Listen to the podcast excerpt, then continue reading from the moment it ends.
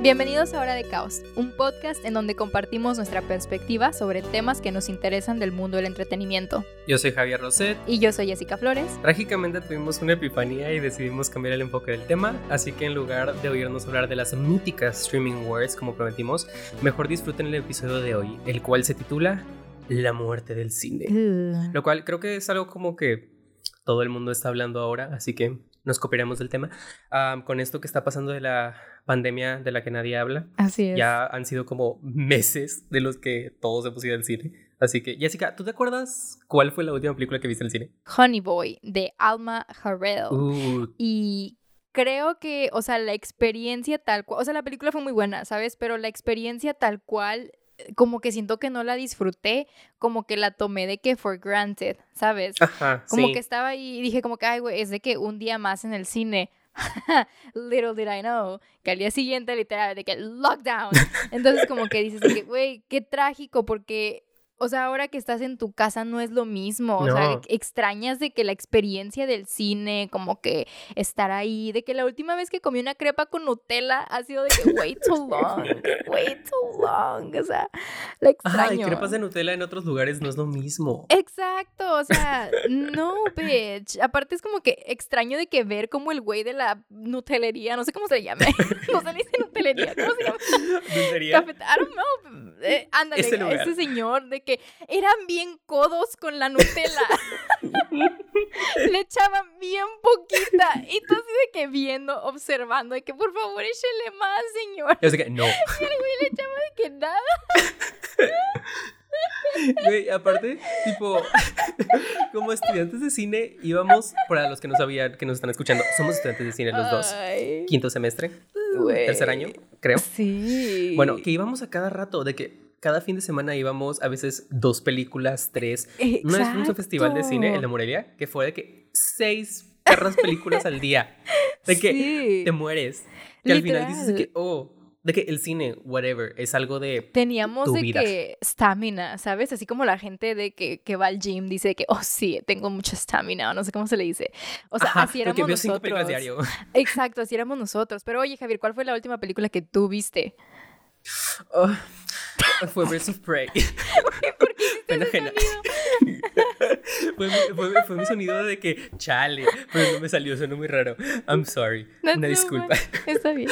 Pero sí, estuvo muy trágico. Tipo, la sala estaba vacía. Así que éramos como nosotros. Iba como con otras dos, tres personas. No me acuerdo. No me acuerdo. Pero me acuerdo que estuvo como. Eh. Igual de que estuvo medio. Eh. Porque aparte la película tampoco está como que tan buena. No se ofendan, Birds of Prey, it's not that good. Um, pero sí, es como que sales del cine y es como que, eh, sí, a ver qué pasa la siguiente semana, a ver si hay algo mejor. Eventualmente se me limpia el paladar, pero mi paladar sigue sucio de esa película. ¿Crees que esa fue, o sea, como que una experiencia poca favorable, o sea, de las que agregarías a tu lista de peores experiencias en un cine?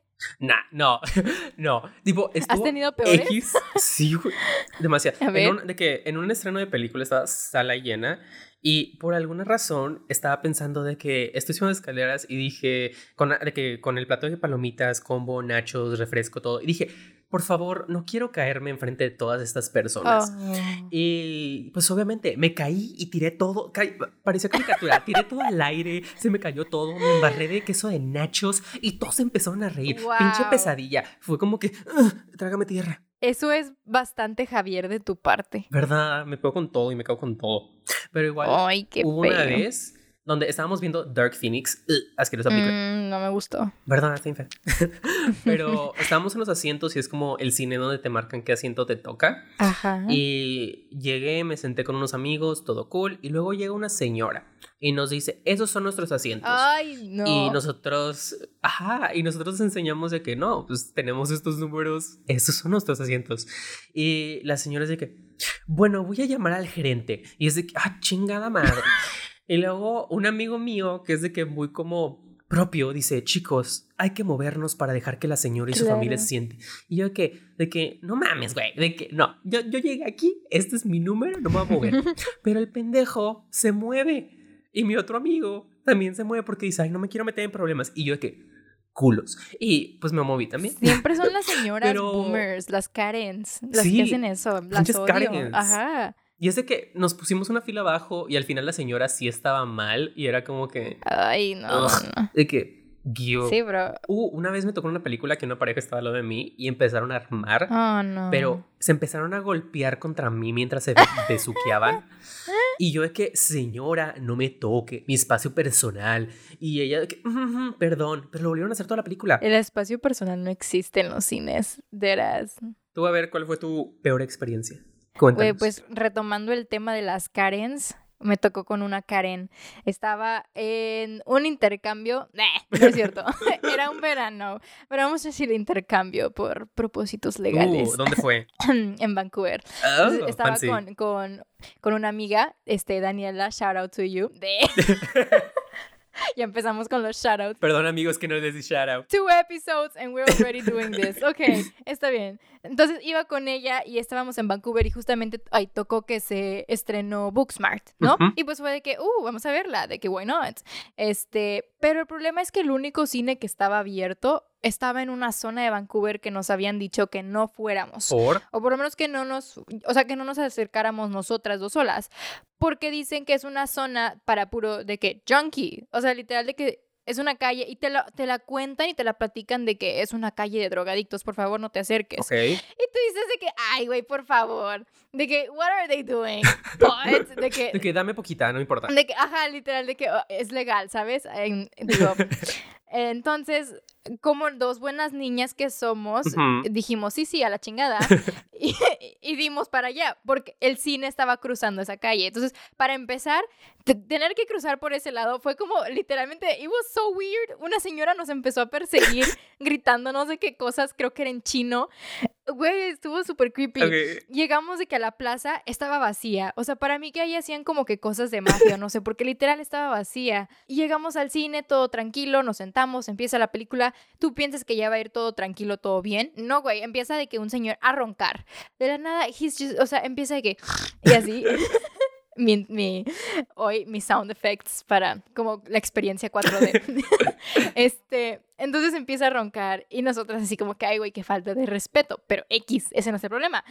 Pensamos de que, bueno, ya, bye, lo ignoramos. No, Doña Karen, tres asientos adelante, empieza, hey, can you shut up? De que, seriously, dude, this is not funny. Empieza así y todos de que, ay, señora, de que ya, o sea, déjenos ver la película, sacas. Ajá.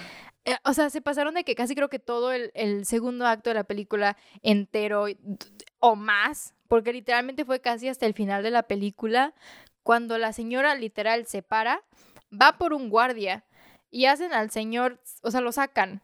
Literal de que el señor de que se escucha todo el hey dude, you need to get out, de que no sé qué. Y fue de que, oh my fucking god, that is insane. O sea, creo que estuve más interesada en ver como que si se agarraban a, a golpes de que la boomer y el otro, o sea, o que la película. Literal, no me acuerdo de nada de la película. Pregúntame de qué se trata Booksmart. No te sé decir de qué se trata Booksmart. Nunca la y vi. creo que esa fue, eh, bueno, yo tampoco.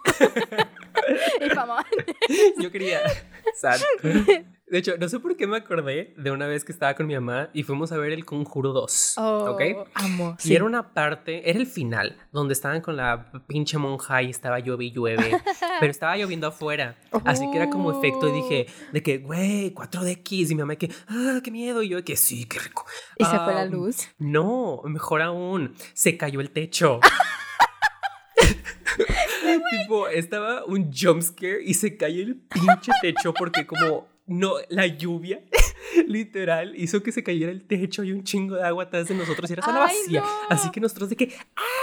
gritando horrible y nos tuvieron que sacar y es de que les reembolsamos, les damos un pase Güey, y nosotros todos asustados de que- que nos pudimos haber that muerto. so El cine me pudo haber matado, mi amor me pudo haber matado. Qué divertido. ¿Sabes? Es que eso es lo padre de ir al cine. O sea, es la experiencia de que literalmente Sure. estar en una película de terror y que se caiga el techo y tú todo de que, ¿qué? O sea, es como, tipo, por ejemplo, cuando se estrenó El Exorcista, o sea, en aquellos ayeres, en los setentas, Ujú. la gente salía vomitándose del cine, Oh, salían de que habían paramédicos afuera. O sea, fue un evento de que cultural tan grande, porque la gente de que literalmente estaba, yo quiero vivir esa experiencia, o sea, yo quiero salir de que poseído de ahí, ¿sabes? y eso es lo bonito del cine, que dices de que yo necesito vivir la experiencia en el cine, ¿sacas? Y últimamente con todo lo de la pandemia, todo lo del COVID, las plataformas en línea, que es de lo que vamos a hablar ahorita, pues está muriendo poco a poco, sí. ¿sabes? Sí, igual como que, digamos, nosotros aquí en México que el boleto puede costar de 40, 80 pesos, de que 120 si quieres ser burgués, irte al VIP, pero como que tú dices de que, ah, pues no está tan caro, pero en Estados Unidos que puede costar como 12 dólares, ahí sí lo piensas más de que, mm, ¿qué tanto puedo ir al cine? O de que si vas con la familia, que todos quieren el combo y así, oh. que para una familia es muy caro ir al cine, es de, es bien pinche caro ir al cine, honestamente. Y si tienen la oportunidad de que ver una película animada en donde su hijo va a estar corre y corre, cuando vi Frozen, de que olía a pañal de que sucio y había niños llorando y todo. Y los papás, ah, en lugar de pasar el oso de tu hijo estando haciendo un desmadre en la sala, que ahora pueden decir de que mejor le pongo una película en Disney Plus y le hago la comida, no hay pedos. Como que ahí ves de que aquí la comodidad versus la experiencia de ir al cine, ¿no? Con todo esto de las plataformas. Ajá. Sí, sí, la comodidad del cine, ¿sabes? Como, por ejemplo, mis papás y yo tenemos esta como tradición o costumbre, no sé cómo le quieras llamar, de todos los domingos es de que hay que ver una película juntos. Sacas de que mi papá, o sea, yo ayudo a mi papá de que hacer de que hot dogs o palomitas o lo que sea, y de que entre todos nos ponemos a verla y dices como que, bueno, es una, es una experiencia más familiar. Sí. Pero pues con las plataformas en línea, o sea, todos los streaming services que están saliendo, pues como que se empieza a asimilar un poquito a ese vibe, pero aún así es muy diferente ese como de que Family Sunday vibe a literalmente el cinema vibe. Sí, igual, igual yo hacía lo mismo con mi mamá. De todos los sábados cuando estaba chiquito íbamos al cine, veíamos todas las películas hasta que se nos acababa la cartelera y luego volvíamos a ver las películas que más nos gustaron. Pero igual con esto de que está de Netflix y Prime y HBO y todo ese rollo, que ella ve como, ella ve más películas que yo, ve como cuatro películas diarias fácil y eso que hay muchas que empieza y no termina. Como que siento que esa es una ventaja también, como que no tienes el riesgo de pagué por la película, tengo que terminarla, como que aquí es de que puedo ver y si no me gusta pongo otra película que tal vez sí me guste. Exactamente, o sea, yo estoy struggling, estoy struggling porque, o sea, tengo de que atención de que short span ahorita.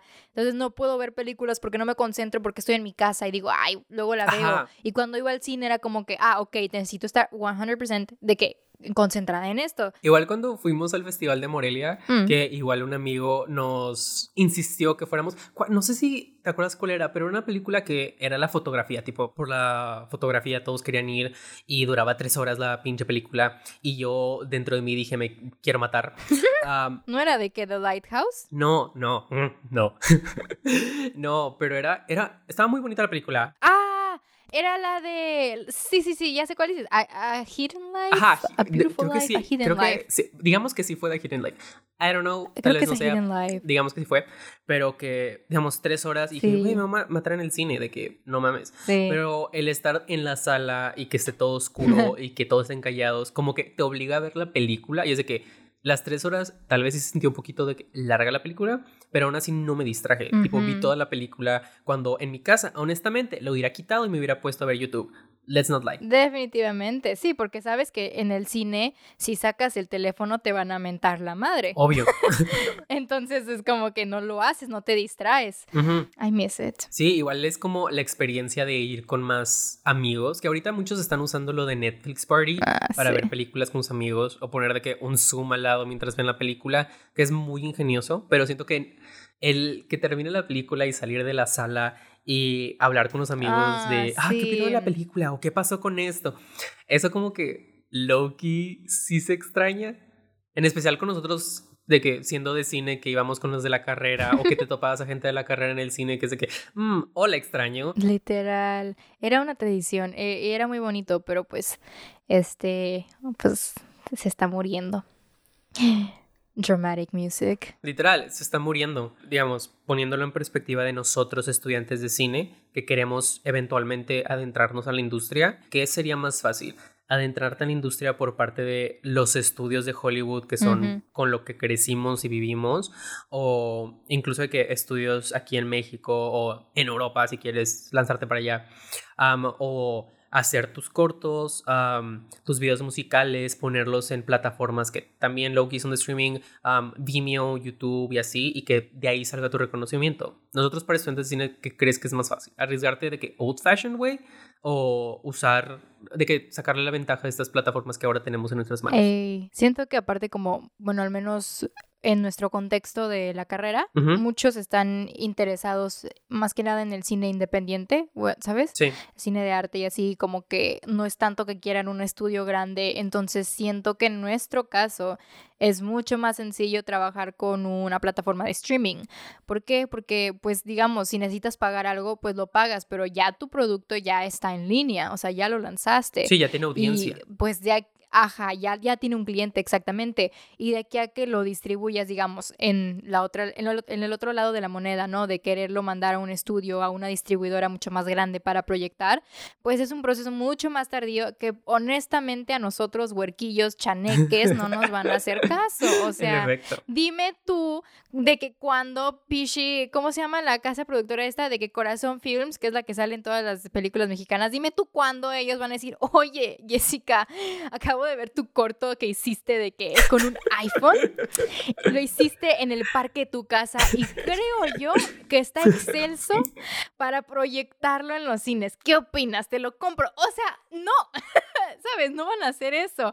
Entonces como que dices de que, bueno, es más fácil yo de que darle por mi rumbo, darle por mi lado, ir haciendo un portafolio, subirlo a plataformas y pues eventualmente si quiero hacer una película, algún largo mucho más grande, pues ya puedo decir de que, ok, mira, hice esto, por favor, dame dinero, ¿sabes? sí, porque digamos, en una cosa que nos habló una maestra, creo que fue que es como una propuesta que querían hacer en el cine, que creo que era aquí en México, que era en lugar de proyectar comerciales del tren de la salud y toda esa cosa que veíamos siempre, era proyectar cortometrajes y así como que te incentiva a ir de que a los comerciales, entre comillas, y ahí ves trabajo de estudiantes o de otros cineastas mucho más independientes y así les vas dando con, como nombre. Siento que sería con claro muy padre, pero no vivimos en ese mundo. Y ahorita con las plataformas de streaming te puede hacer un nombre en línea y eventualmente puedes llamar mucho más la atención que si intentas meterte de que a Hollywood o de que solamente meter tus cortometrajes a festivales. Tipo, en YouTube ya te garantizas que al menos tu tía lo va a ver, ¿no? En lugar de en un festival donde tu tía no puede, no puede ir porque está en otro lugar, ¿verdad? y de hecho, me acordé de una historia de el director de Shazam y Lights Out. Ah, shout out a, Andy Samberg, creo que se llama. Andy Samberg no es de que el de Brooklyn Nine-Nine. Oh my god. No me digas que acabo. No me digas que acabo de libertar. Ah, qué oso. Out. Perdón. David Samberg. Ok, ya me acordé. David F. Samberg. Lo acabo de googlear.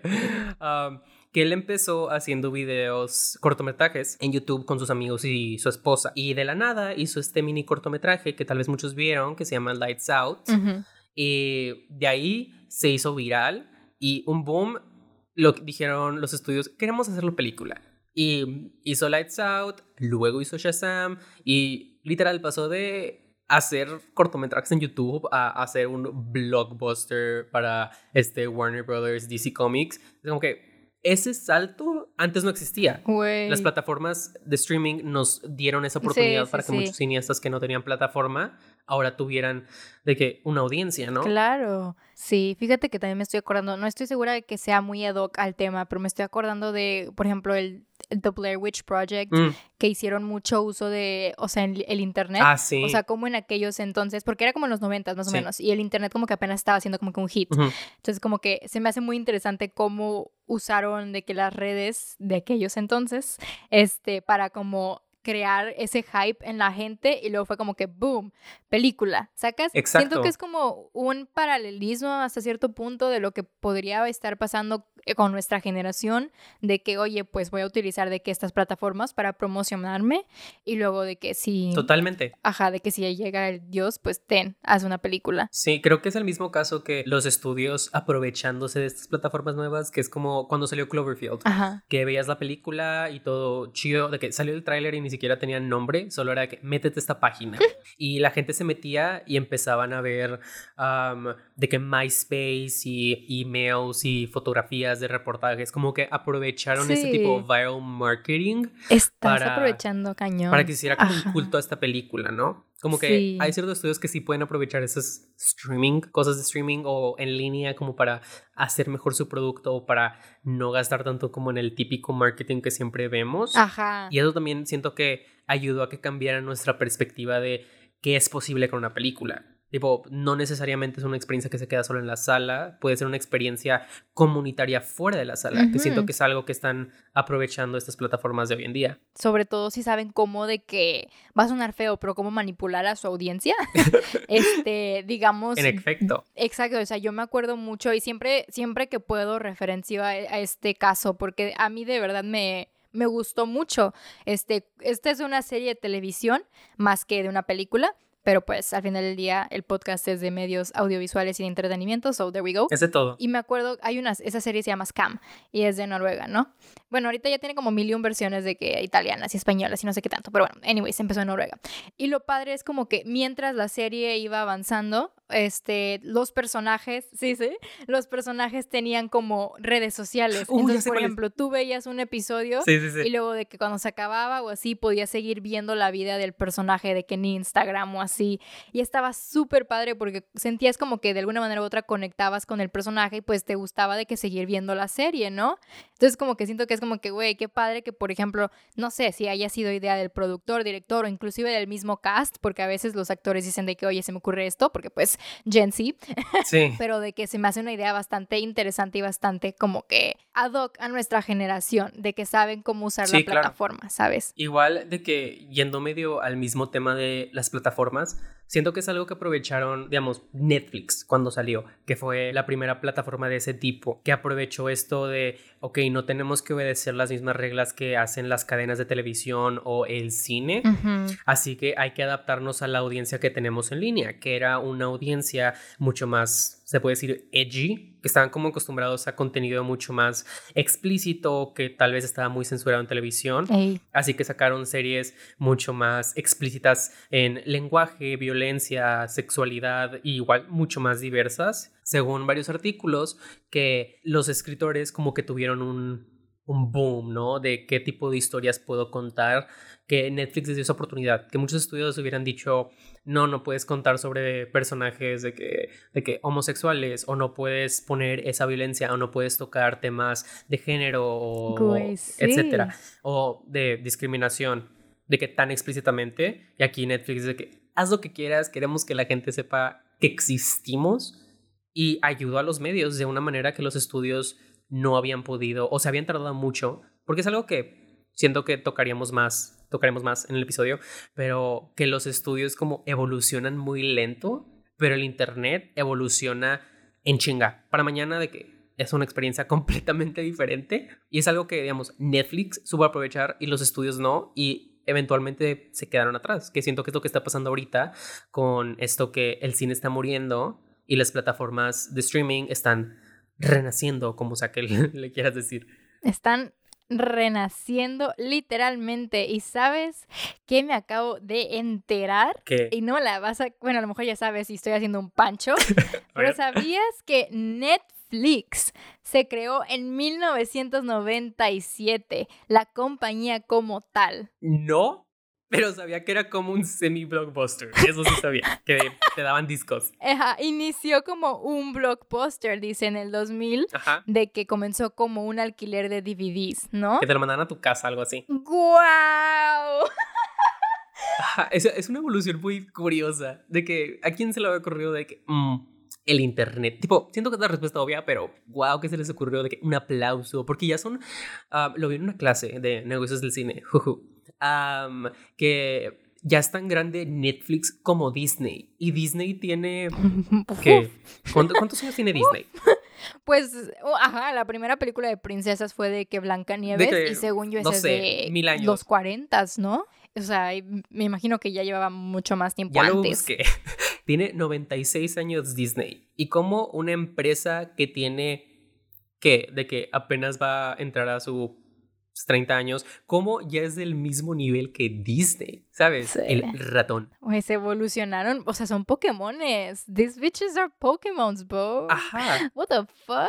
Literal, Netflix, de que, what the fuck, de que se adaptaron bien cañón. Y pensando cómo Netflix empezó teniendo series originales que era como que tres, cuatro series originales y ahora producen como dos mil series originales al año y ahí de que chicle y pega. Y es de que, wow, o de que contenido, es de que películas, documentales, series, realities, como vemos, como vimos en los años pasados, que ahora tienen películas que compiten en los Oscars. Netflix compró un pinche cine solo porque las industrias de Hollywood dijeron de que no, es que no cuenta porque están en streaming y quién sabe qué mamadas están sacando. Y Netflix dice que, bueno, vamos a comprarnos un pinche cine, vamos a proyectarnos pinches películas y ya, cállate. Pues que sí creo que fue lo mismo con Roma, ¿no? Que fue como que pues para que estuvieran los Oscars primero la tuvieron que festivalear, cosas por el estilo de que la mandaron de que a proyectar a varios cines y eso. Y luego ya salió en Netflix. que estaba en la cineteca. Ajá, de que globally. Pero bueno, digamos, en ese caso, actually, de que volviendo a nuestra comparación de cine versus casa, este, por ejemplo, yo no pude ir a ver Roma a la cineteca, pero tú sí fuiste, ¿no? Sí, yo sí fui. Entonces, en ese caso, ¿cuál experiencia fue mejor? ¿De que verla en el cine o verla en tu casa? Porque según yo, Roma está, o sea, está diseñada para que literal la veas en tu casa, ¿sabes? Sí, es que ahí está curioso, porque la sala de la cineteca aquí en la ciudad como que no tiene las butacas típicas, es como que no tiene esa elevación por butaca, todas son como una misma fila en el suelo, así que la película la tenían que ver como mirando hacia arriba y hace que te duele el cuello, ¿no?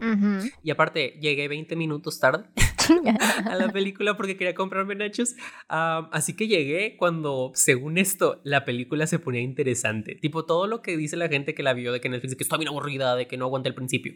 Yo me lo salté. Así que llegué a la película justo cuando empezaba como el conflicto, la trama, como quieras decirle. Ah, así que fue como que, uh, qué rápido se puso interesante cuando todos en el, de que a mi lado estaban de que, mm, apenas, de que, y yo, wow. Mm, chale.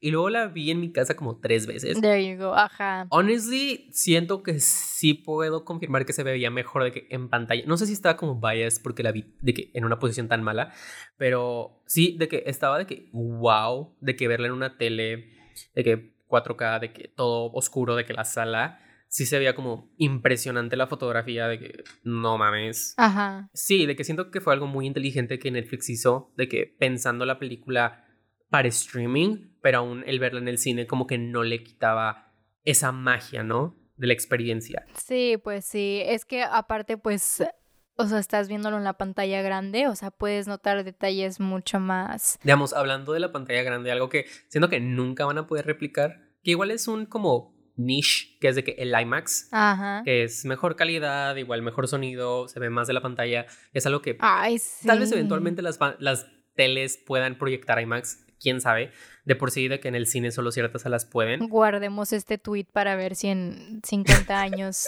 alguien encuentra esto y dice de que, oh, sí funcionó, así había en teles IMAX. That would be really cool, sí, sí. Y siento que esa, esa sí es como que la experiencia de IMAX, de verlas así, de que películas grabadas en IMAX, verlas en IMAX, porque vi Infinity War en IMAX. Y fue grabada completamente con esas cámaras y sí se notó mucho la diferencia. Me acuerdo que verla en el cine fue que, que wow.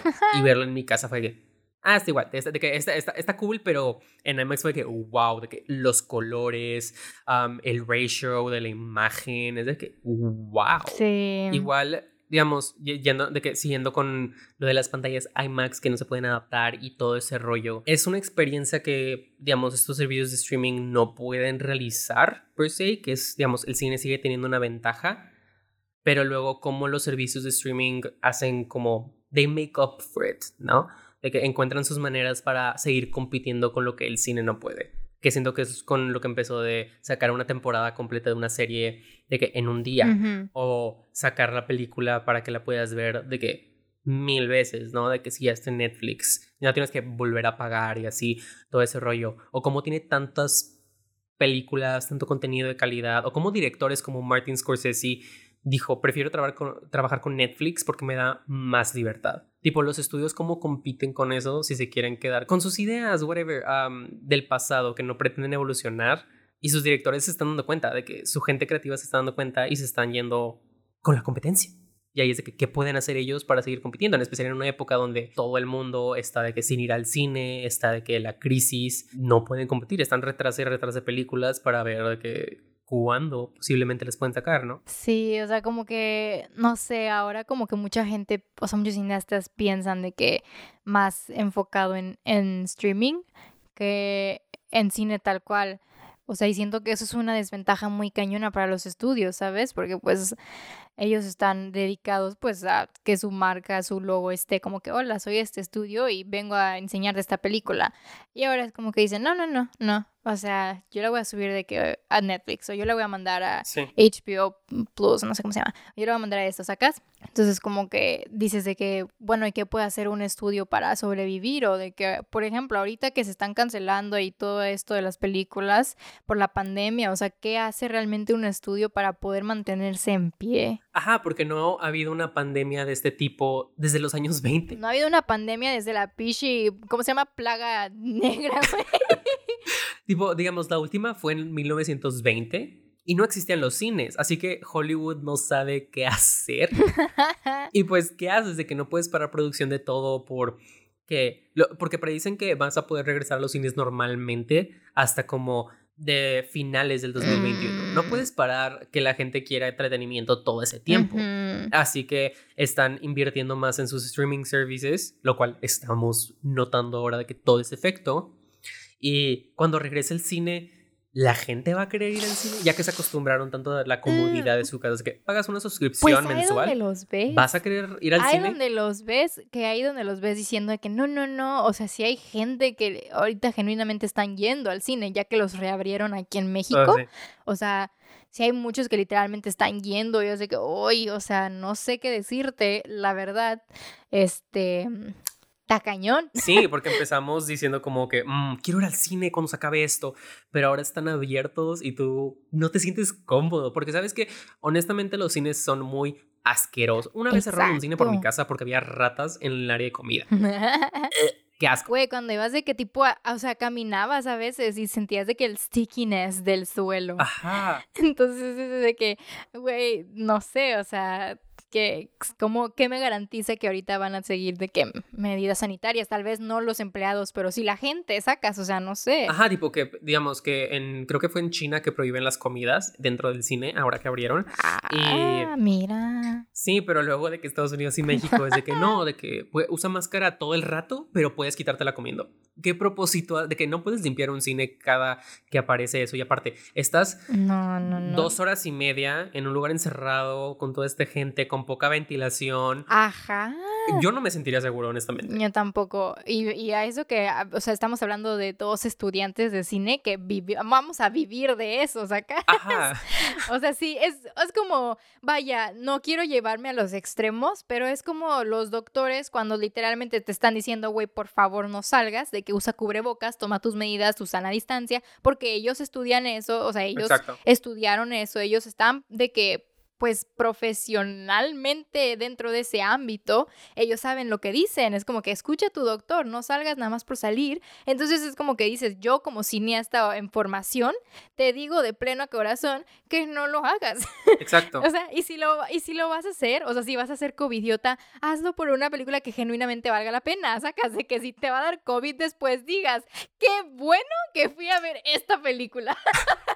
Todos de que por Tenent, por Tenent, y luego la ven y es de que no lo entendí. De que, y es de que valió la pena, de que la confusión valió la pena. Todos llorando, de que, güey, si yo fuera, mira, vamos a iniciar la discusión de las películas sobre eh, pandemias. Bueno, no sobre pandemia, las películas realizadas, lanzadas en pandemia, ¿ok? Uh, ok. Ese es un tema que pues va de la mano con esto porque estamos hablando de son películas que tú dices realmente era necesario lanzarla al cine o qué procede. Y aquí es donde yo empiezo a enojarme. Estoy enojándome. ya sé dónde va Mi tensión se está. Si me estuvieras viendo en este momento, you would see my hands. They're going insane, bro. Porque I'm gonna throw some Perdón.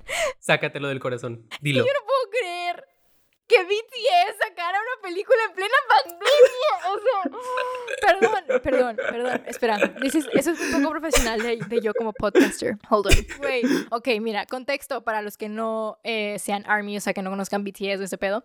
Eh, bueno, no, si no conoces a BTS, honestly, what, what the fuck? Me preocupa tu, tu, tu casa. ¿Dónde vives? No sé, güey, no sé, güey. Este, bueno, BTS está sacando esta película que se llama Break the Silence y es como una película documental, ¿no? O sea, no es la primera vez que hacen una, ya han lanzado otras antes. Ajá. Eh, la cosa es que de la nada la lanzan como por esto de julio o finales de julio, principios de agosto, something like that, lanzan como que el anuncio de que, hola, vamos a sacar la película. Y todo el mundo así como que, güey, estamos en la mitad de una pandemia. Are you sure that's a good idea? y yo sé que sí, sí, sí, no pasa nada. Entonces, pues tú dices de que, ah, bueno, en Corea, porque pues primer mundista, ¿no? Creo. Este, este, este, sí, si no es primer mundista, lo editas. este, sí, de que I don't want to be canceled or something. Anyways, pues dices de que en Corea, pues ahorita ya, o sea, las medidas de, de precaución, o sea, son más como que mm, medidas. Son mejores, digamos. Ajá, en el sentido de que pues de alguna manera u otra este, están controlando más el problema. Que haya casos, pues claro que hay, en todas partes hay, ¿verdad? Sí. Este, pero pues dices de que, ok, supongo que van a lanzar la película en cines de Corea, porque pues, of course. Pero luego dicen, no, no, no, no, es worldwide. O sea, you can go watch it. Y es de que, Uh, ¿qué? Y pues para eso como que yo estaba de que la van a sacar, no la van a sacar, van a venir, o sea, sacas porque pues para eso todavía no abrían los cines aquí. Sí. Y pues cuando anuncian que abren el cine, yo en la madre, si la van a sacar, este, y yo, y yo, oh, no, no, no, no, no, no, ¿qué voy a hacer? ¿Qué conflicto? ¿Qué hago?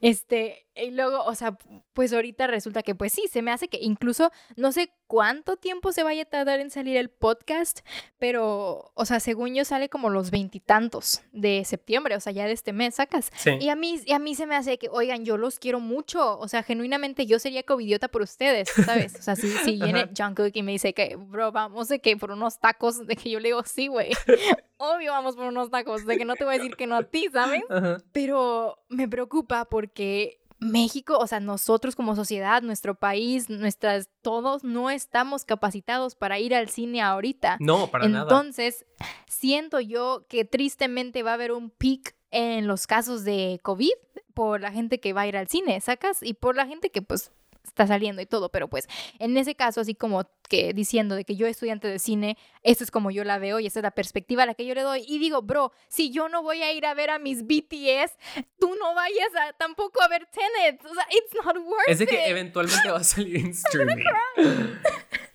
Y tipo, es lo que muchos estudios han hecho, que es como, okay. no quiero, porque por- para la gente que no sabe, retrasar una película, en especial cuando ya va a ser estrenada, les cuesta mucho dinero, de que mucho dinero. Um, James Bond, la de No Time to Die, um, esa que la retrasaron de su estreno original ahorita que va a salir en noviembre, les costó de 60 a 80 millones de dólares por retrasarla.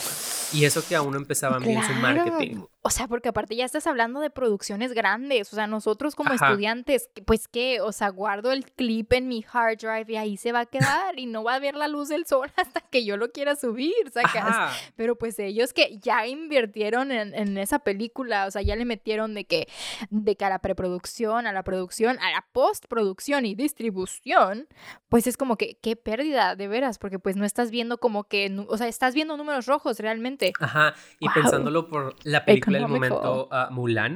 Esa ya había tenido su marketing completo, ya había tenido su premier, ya me he gastado todo. El empezar un mar- una campaña de marketing que te cuesta como 100, Ujú. 100 millones de dólares para ese tipo de películas no era fiable para esta compañía. Así que explicándolo de Disney Plus, de que mandarla a Disney Plus, am, costaba 30 dólares, lo cual de que muchas películas que han salido ahorita streaming que antes iban al cine cuestan esos 30 dólares y, la, y les ponen como en un banner de iTunes que es como películas del cine, como Oh. para que te sientas especial o algo así. Sí. Y para justificar que cuestan 30 dólares, pero mínimo las puedes comprar o a menos rentar como 20 dólares o algo así. Ujú. Pero Mulan, el- la controversia es que tenías que tener tu suscripción de Disney Plus y a diferencia de Ar- Artemis Fowl que iba al cine y luego la mandaron a Disney Plus y estaba gratis, Mulan tenías que pagar, es de que Premium Access y whatever. Híjole. Y digamos, 14 millones de personas, no, que era, creo que 14 mil personas, sí, 14 mil o personas, o 14 mil, no sé, si cierto número de personas compraba Mulan, que era un número muy bajo, consideración de que en comparación a lo que tendrían que ir al cine normalmente para que esa película de que recaudara lo que necesita para no ser un flop. Mulan ocupaba como, digamos, 14 millones de personas la bajaran en Disney Plus para ya ser como éxito. Y digamos, Tenant ya está en todo el mundo, ¿no? Está en todo el mundo, lleva dos semanas y ha recaudado 240 millones de dólares, lo cual por una película de Christopher Nolan es muy, muy bajo. Y Mulan. Claro, estás hablando de este güey. ¿Mande? No, no, nada, que estás hablando del mismo güey que hizo de qué tipo Inception Interstellar y de que todas esas películas que suenan muy intensas. Ajá. Ay, le pegué al micrófono. Ajá, es un director que dices que es uno de los directores que por el nombre claro. va a vender lo que sea, ¿no? Y él insistía, me quiero estrenar en cines, me quiero estrenar en cines, esta época yo no la quiero trazar. Y él fue como todos los estudios, no le dijo nada porque es que, bravo, por favor, arriesgate por todos nosotros, ¿no?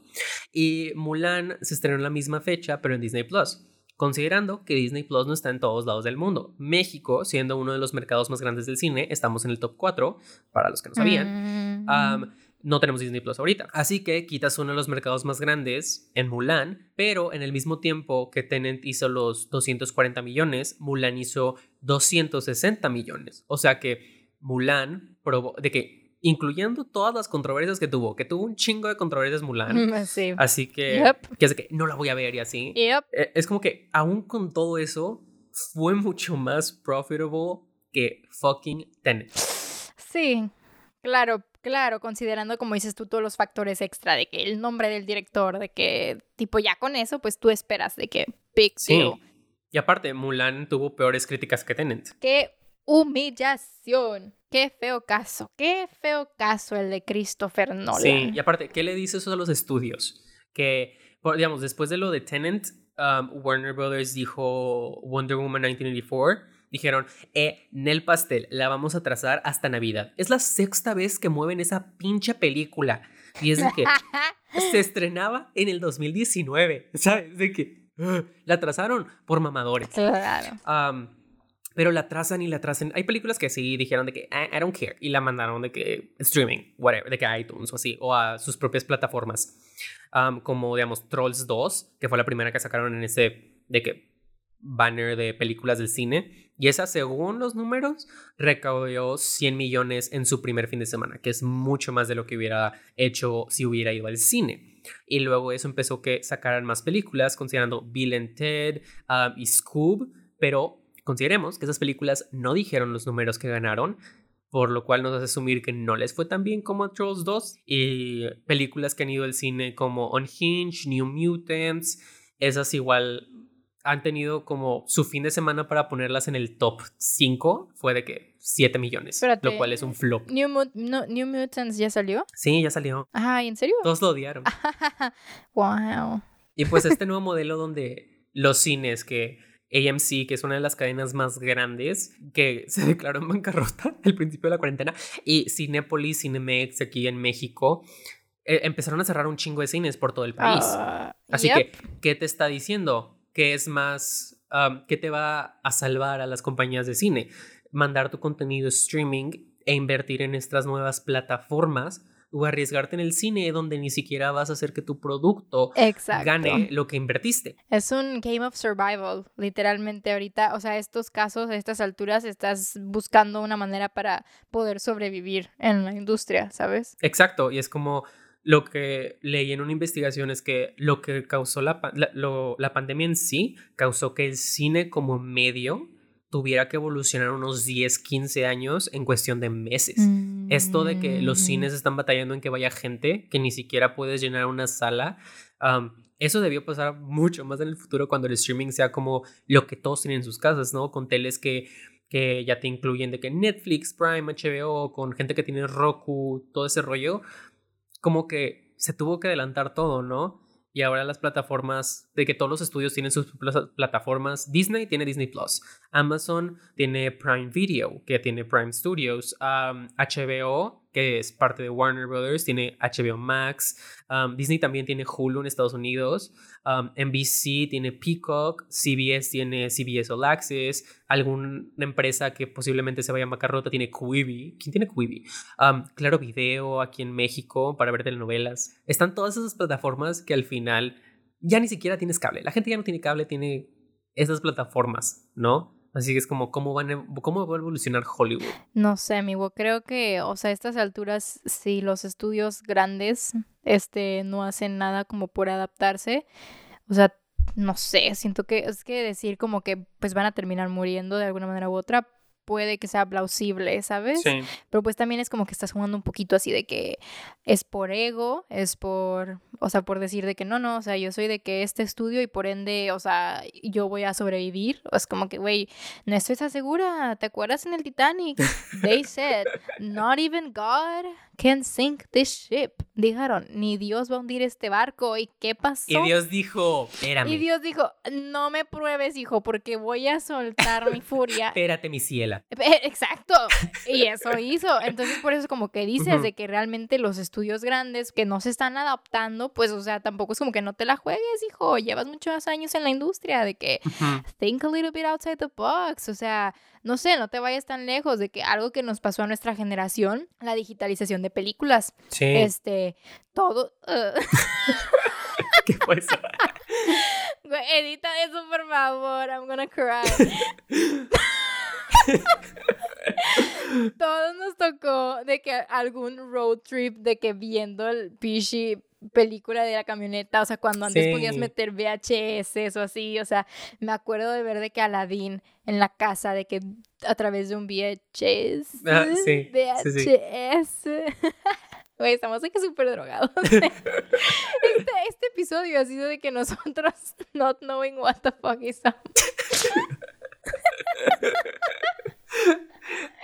Juro que we're not high, we're not high. Así estamos normalmente. Pero, Si nos ven, así hablamos. El punto es que, o sea, cómo fue evolucionando del VHS al DVD y ahora casi creo que vas de que a las tiendas buscando un DVD y no los encuentras. O sea, están de que casi creo que extintos. Exacto. Está de que súper sad porque, bueno, al menos a mí sí me gusta como que tener las películas de que físicas Ah, porque es como que un reminder. Pero ahora es, o sea, no, es casi imposible. Sí, porque siento que lo que está pasando con eso que estás mencionando es lo mismo que le pasó de que a la industria de la música. Digamos, tenías tus cassettes y tus CDs, pero ahora nadie compra eso. Tipo, Mm, mm. apenas compran en iTunes de que la música, ya Ah, que sí. tienes de que Spotify o Apple Music o Pandora, de que todos esos servicios, Sí. compran la suscripción y eso se lo dividen. Ajá, porque Y ahorita, pues los estudios están teniendo ese mismo problema. también son plataformas de streaming. Ajá. de que Spotify y todo eso, entonces, tipo, it makes sense que, tipo, la, la gente, pues incluso tampoco te ves tan lejos, literalmente los artistas, tanto locales como, o sea, grandes, muchos utilizan también SoundCloud, Sí. y es de que eh, creo que eso sería el equivalente a nosotros como cineasta decir, lo voy a subir a Vimeo, este, a un, a un artista músico local que diga, voy a subir mi track a, a SoundCloud, ¿sacas? Sí, exacto. Porque pues de ahí sacan sus streamings. Y es como que, güey, ¿qué va a hacer un morrillo de nuestra edad que hace música? O sea, vas a decir de que o me arriesgo con X productor, de que, que me diga que no a que X o Y, o lo hago por mis medios, lo subo aquí. Es casi lo mismo, ¿sabes? O sea, el, el mundo está cambiando. Sí, y aparte consideremos que, ejemplo igual del cine, de que las películas que están estrenando streaming contra digital, de, contra el cine, perdón, ah, en las salas. Digamos, Tenet, que ha estado en el cine, Ujú. normalmente las películas, al menos en Estados Unidos, se dividen lo que se recauda entre el estudio y el cine por proyectarlas, todos esos derechos, que es como 40% se lo lleva de que el cine y el resto se lo lleva ya el estudio. Ajá. Y pues cuando están en directo streaming es 100% para el estudio. Así que todo esto, digamos, una película gana un billón, pero el estudio solo se queda con 600 millones. Uh, digamos, yep. este ejemplo que me salió de la ca- cabeza. Pero si te la mandas directo streaming, como fue Mulan, esos 260 millones que ganó, son 100% para Disney. Así que, ¿cuál es más fiable para sacar como un ingreso? Pues obviamente streaming. Y es lo mismo que pasó como en la industria de la música, de que, que es más fiable para ellos. Seguir produciendo CDs que no se venden o hacer um, tratos con estas plataformas para que te den una comisión por tener tu música ahí, ¿no? Claro que hay quienes se ponen verguitas, ay, perdón, este, claro que hay quienes se ponen así de que las pilas, literal, este, y le dan un valor agregado a su producto, y creo que eso podría ser quizá lo que te salve de no morir Sí. en esta industria eh, que está morfiando a, al, a lo internet, ¿sabes? Exacto. Por ejemplo, en, el- en los casos de, ay, disculpa, me, discúlpenme, pero I'm gonna do it again. En el caso de BTS. O sea, literal, tú compras el álbum de esos güeyes y está perfecto. O sea, no solo tiene el disco, no, güey, te están dando de que, sí, mira, ten una photocard, ten stickers, ten un póster, ¿sabes? Entonces, pues tú como consumidor dices, "C- eh, ok, vale la pena de que invertir en esto porque me están dando algo más, sacas. O sea, no estoy comprando nada más de que el casetito así de que solo. Ajá, sí. Creo que, o sea, en el caso de la industria musical, creo que eso es lo que podría llegar a salvar a un artista en cuanto a ventas de que en físico y no tanto streamings. ¿Verdad? Pero pues en el cine es más difícil que pueda suceder algo así. Que bueno, igual y podría ser los Criterion Collection, ¿sabes? Sí. Que son como que, ok, dices, ok, that's a little bit more next level, ¿sabes? Y pues ahí como que medio vas viendo de que qué te conviene más, si la prefieres comprar en físico, la prefieres comprar digital, qué prefieres hacer, ¿sacas? Pero luego pensando, digamos, en Criterion Collection, que te cuesta mucho más caro, ¿no? Ajá. Que por, por ser Criterion te cuesta más caro. Igual de que, y según que es por la producción, que es mucho, muchos estudios se están dando cuenta de eso, que les cuesta mucho más dinero producir el contenido en físico, que es po- porque para ellos es mejor decir, digamos, Warner Brothers tiene HBO Max, ¿no? Ellos dicen, en lugar de mandarte mis películas de que saque, de que, que están, digamos, vas a un mix-up o un Best Buy o whatever y las ves ahí, en lugar de tenerlas ahí esperando que alguien las compre, mejor no las sacas en físico y si alguien quiere decir, uh, quiero ver Seven, ¿dónde la encuentro? Ellos dicen que, ¿quieres ver Seven? Tienes que suscribirte a HBO Max y ahí está de que toda la librería Sí. no, es igual lo que hace Disney con lo que hacía con el Disney Vault, que sus películas las sacaban en físico cada cinco años para que las tuvieras que volver a comprar con contenido extra. Ahora es como que ya no las van a sacar en físico y es de que suscríbete a Disney Plus si la quieres ver, ¿sabes? Es como eso mismo de qué, qué tanto beneficia al estudio seguir haciendo estas prácticas del pasado y qué tanto los beneficia mejor adaptarse a este nuevo sistema que estamos teniendo. Sí, sí. Está. Es, es una cuestión bastante como. Compleja, rara, no sé. Ajá, ajá. Exactamente. Porque luego estamos tomando lo de las nostalgias. Tipo, los discos que se venden hoy en día son viniles, ¿no? Uh, yes. Son de que es esa nostalgia. Y ahorita en la pandemia, con esto de, de que los cines son seguros, son limpios, de que estar encerrado ahí, están regresando los autocinemas. Sí. Que literal estoy esperando que se abra uno aquí para ir al cine, ¿sabes? De que, aunque sea una película que puedo ver en mi casa. Es que además de estratégico, por lo mismo que mencionas de la nostalgia, es bastante lógico. O sea, de verdad, yo sí le veo mucho el sentido a que tú individualmente vayas, ya sea solo o con alguien más de confianza. O sea, un segundo, literal, dos personas en un carro de que windows roll down or something, sacas de que Sí. a ver la película porque te sientes mucho más seguro. O sea, estás como que más consciente de que estás en un ambiente que puedes controlar. Aparte, está, está como que seguro, pero aparte están apegándose los estudios, los estudios que mandan de que sus películas, estos autocinemas, se están aprovechando de la nostalgia de la gente de, oh, quiero ir a un autocinema.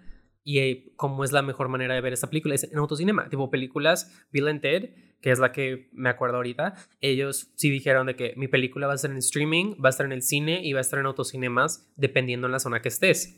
Y así el estudio fue como que ahí dejamos al consumidor decir de qué manera quieres consumir un producto, cómo te sientes más seguro, cómo quieres experimentar esta película, ¿no? Diciendo que es lo más correcto que pueden hacer en esta época. Y también siento que en- en nuestro caso es más como también una nostalgia idealizada, muy curiosa de nuestra generación, Sí. donde donde romantizamos demasiado las épocas pasadas, ¿sabes? De que, güey, no vivimos los años de que setentas, pero nos gusta mucho como que el vibe disco, o dices como que, ay, güey, sí, de que me Los encanta que la, 80. Ajá, la moda ochentera o de que es X o Y, entonces como que realmente, o sea, estás como que alimentándote de algo que tú no habías consumido antes, pero aún así vas, este, porque pues realmente la gente que, por ejemplo, alcanzó a ir a autocinemas, pues son de que boomers, son de que personas de que re viejas, ¿sacas? Sí.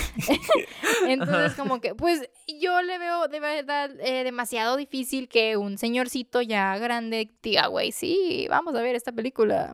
De que, let's fucking go, ¿sacas? O sea, es más como aprovechándose de esa, esta idea de, de que, bueno, nuestra generación es muy em, weird en ese sentido de que no sé, como que nos gusta de que agarrar de bastantes épocas. De hecho, esto es bastante existencialista. No sé por qué estoy divagando demasiado en este tema, pero, o sea, siento que nuestra generación tal cual no tiene como que una moda o un estilo definido. O sea, como que es un merge gigante de todas las épocas. Eso está padre. Deberíamos de hablarlo en un futuro uh, podcast. spoilers. Ah, pero igual, pensándolo, los autocinemas para la época fueron como la evolución que podríamos decir que hoy en día es el streaming, porque eh, originalmente las cintas estaban en el cine y digamos, Gone by the Wind, Gone with the Wind, como sea, X. Esa película ah, estuvo en el cine cuatro años. Qué loco. Cuatro años porque la gente la seguía viendo una y otra vez, porque si la sacaban del cine ya no la ibas a poder ver, ¿no? Así que la gente aprovechaba. Pero luego, ¿cómo solucionaron esto? Crearon autocinemas y empezaron a proyectar películas más antiguas que ya no sacaba el estudio. Luego llegaron los VHS y los DVDs y los Blu-rays y ahí vemos cómo esa evolución de que el autocinema pues ya no era tan necesario porque las películas ya las puedes ver en tu casa, ¿no? Pero pues ahorita damos esta vuelta y vamos regresando y es de que es como un ciclo vicioso de evolucionamos, pero queremos lo del pasado, pero aún así queremos algo más futurístico, ¿sabes? Claro, ajá. Sí, de hecho sí. Qué complicado para los estudios es de que ¿Cómo averiguamos qué quiere el público cuando ni ellos saben? Son muy bipolares. El público es muy bipolar. Sí, sí. Está, está difícil, sobre todo, o sea, la incertidumbre, o sea, no sabemos realmente qué va a pasar a futuro. O sea, nosotros podemos decir, sí, sí, para el próximo año ya se calman las cosas, pero no sabemos. Digamos, Sony dijo que hasta que termine la pandemia no van a sacar películas que les hayan costado 200 millones, ni para streaming ni para cines. Así que cuando ya haces una declaración así, tú como público es de que, pues no voy al cine, ¿no? Como que no hay incentivo tampoco. Así que, pues, ¿qué haces? Exacto, o sea, la están viendo demasiado optimista también. Y bueno, no es por poner sad, de hecho, este podcast, pero, este, pues sí, como que no sé, tipo, por ejemplo, nosotros como estudiante de cine, pues lo que queremos es hacer cine, queremos ver, consumir cine, ¿sacas? Sí. Entonces, pues, o sea, yo siento que mucha gente no entiende como que esta perspectiva tampoco de cómo le está afectando a un estudiante de cine, todo esto de la pandemia y todo esto del el streaming y X y Y, ¿sacas? Y pues es como que está, está difícil porque pues al final del día, pues va a ser nuestro trabajo, ¿sacas? Más que una pasión, pues también es un trabajo. Sí, que estás buscando trabajo y es de que, ¿dónde encuentro si nadie se quiere arriesgar a producir contenido que no van a poder sacar. Ajá, porque ahorita pues las limitaciones están bien cañonas, o sea, es de que si vas a grabar, vas a grabar con, de que literal cinco personas y ya es demasiado. Literal. ¿Sabes? Ajá. Como que hasta los nuevos regímenes que están teniendo los estudios para poder grabar con la esperanza de para el siguiente año sacar algo y pues aún así pues no sabes, ¿verdad? Es de que si los estudios no sacan incentivo, tú no vas y si tú no vas, los estudios no van a querer sacar incentivo para que sigas yendo, ¿no? Así que es como es un dilema, pues. Y pues bueno, para cambiar como que el mood, porque como que se ha puesto muy triste este podcast, porque mejor no me cuentas de que cuál ha sido tu mejor experiencia en el cine. Uh, esa está buena, porque honestamente mencionamos al principio de que, que había muchas malas experiencias en el cine, pero honestamente también hay muchas experiencias muy buenas, que es como un sentido de comunidad, de cierta manera, que puedes tener con extraños dentro de una sala que es cuando todos ven la misma película y puedes escuchar los gritos, las risas, los gasps. todo eso es como una experiencia que dices, quiero ver esta película y quiero que la sala esté llena para escuchar como, ¿qué pedo, no? De que eh, me viene a la mente la primera vez que sentí como ese esa sensación de que es súper padre, de que, que te, te, calienta el corazón, pues. fue la de Avengers. Of course. Sé que Superhéroes fue el episodio de la semana pasada, pero lo voy a decir. go stream it, by the way. go stream the first episode. bueno, en Avengers, de la del 2012, que la sala estaba de que súper repleta y yo estaba de que, ala, de que hay gente que le gusta estas películas, porque pensé que yo era el único que le gustaban, ¿verdad? Era de que alternativo, según yo. sí. Y fue el momento cuando los Avengers, los seis originales, por primera vez se ponen en circulito y sale la musiquita de los Avengers Assemble, ¿no? Ajá. Y toda la sala empezó a aplaudir. Y fue la primera vez que me tocó en un cine de que la sala aplaudiera. Y fue de que, ¡ala! O, yéndote un ejemplo mucho más reciente, en lo que fuimos al Festival de Morelia, vimos la de Ya no estoy aquí. Y termina la película y silencio y la gente se para y empiezan a aplaudir. Ah, that was so cool. Ajá, todos empiezan a aplaudir es de que, ala, de que esto es algo que solo ven en una obra de teatro o en la de Parasite, que entramos a verla y... Güey, esa es la mía. Ay, ahorita lo tuyo. Um, pero, digamos, entramos a Parasite y yo no sabía qué pedo con la película, yo no sabía de qué iba a tratar ni nada, pero termina y escuchas todos de que, wow, mejor película ganadora, ya de que antes de saber que iba a ser nominada a los Oscars o cualquier otra cosa, tipo apenas se había ganado Cannes y estaban todos de que aplaudiendo y estábamos en el cine de que, wow, wow.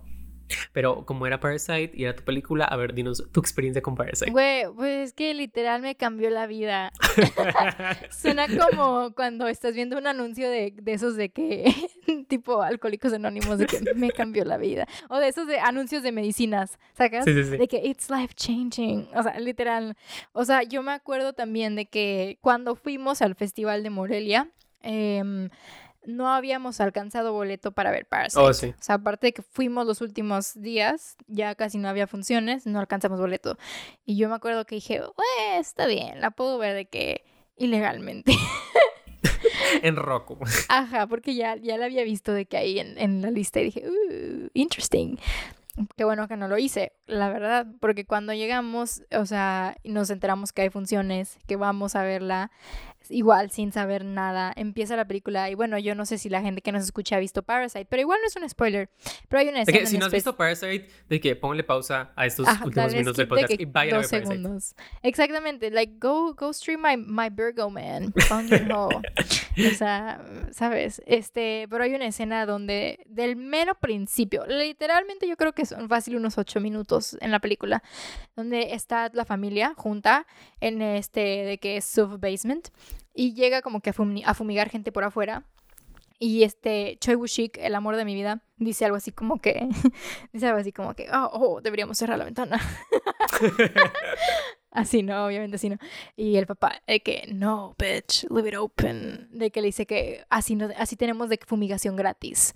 Y creo que esa escena fue para mí de que tan de que ala literal de que fue la primera, de que no, no sabía cómo reaccionar después de esa escena, porque dije que esto es un, esto es bastante, además de clever, o sea, está muy intenso si te pones a analizar realmente de que lo que dijo el papá, de que, o sea, hasta qué punto llegas a decir de que esas cosas, de que qué tan intenso está, de que la problemática sacas. Y, o sea, después, pues yo salí maravillada del cine, de que con esa película, y ves después de que los, de que artículos diciendo de que Bong Joon-ho recibe de que una, de que stand innovation de 8 minutos. Definitivamente. De que ajá, de que Bong Joon-ho, de que first, según yo es el first Asian, de que winner de Best Director, de que Best Picture y todo eso.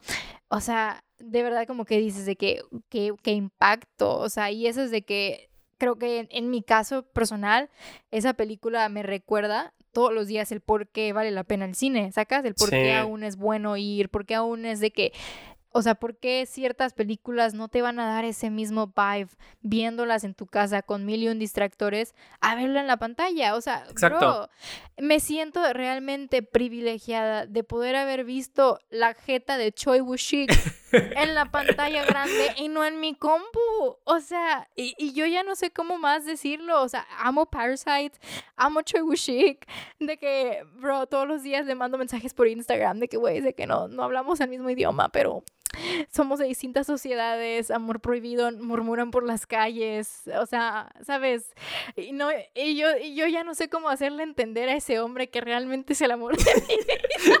Por si está escuchando el podcast, uh, sal con Jessica, por favor. si estás escuchando el, el podcast, Sarangueo. Pero, pero sí, este, regresando al tema de, del cine este definitivamente vale la pena todavía. Como que luchar un poquito, ¿no? Sí, Nosotros como futuros cineastas, de que push it a little bit, de que lo más que podemos hacer ahorita que no podemos tener la facilidad de como que proyectar nuestras películas, es como que ayudar a gente que entiendan realmente la cultura del cine, o sea, darles a entender, oye, el cine mexicano no es malo, solo estás este, apoyando la distribución incorrecta, ¿sacas?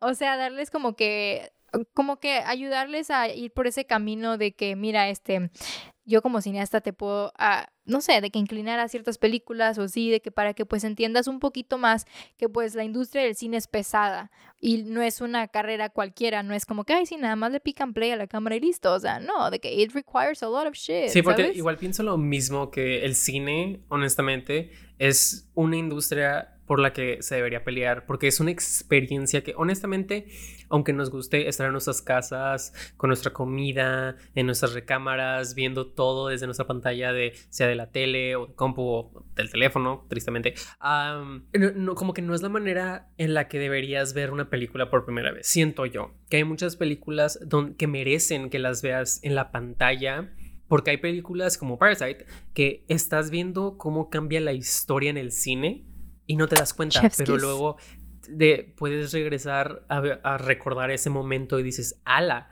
de que estaba cambiando todo y yo ni en cuenta, yo todo pendejo, ¿no? Sí, güey, sí, sí, sí.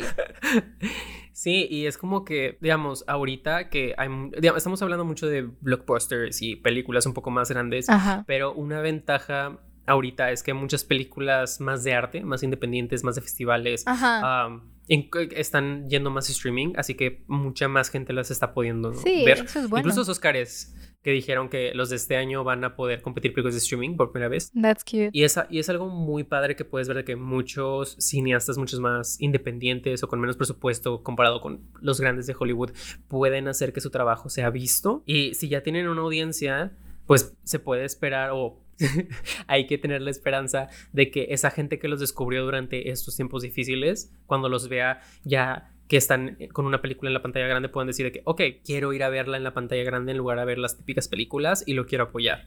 Y esa es la manera en la que este tipo de cine mucho más independiente puede seguir en las pantallas y no solo tener el mismo tipo de contenido palomero que siempre vemos. Es como que el cine es muy diverso, hay de todo tipo, de todo tipo de presupuestos, todo tipo de estilos, todo tipo de nacionalidades, razas, representación, lo que quieras.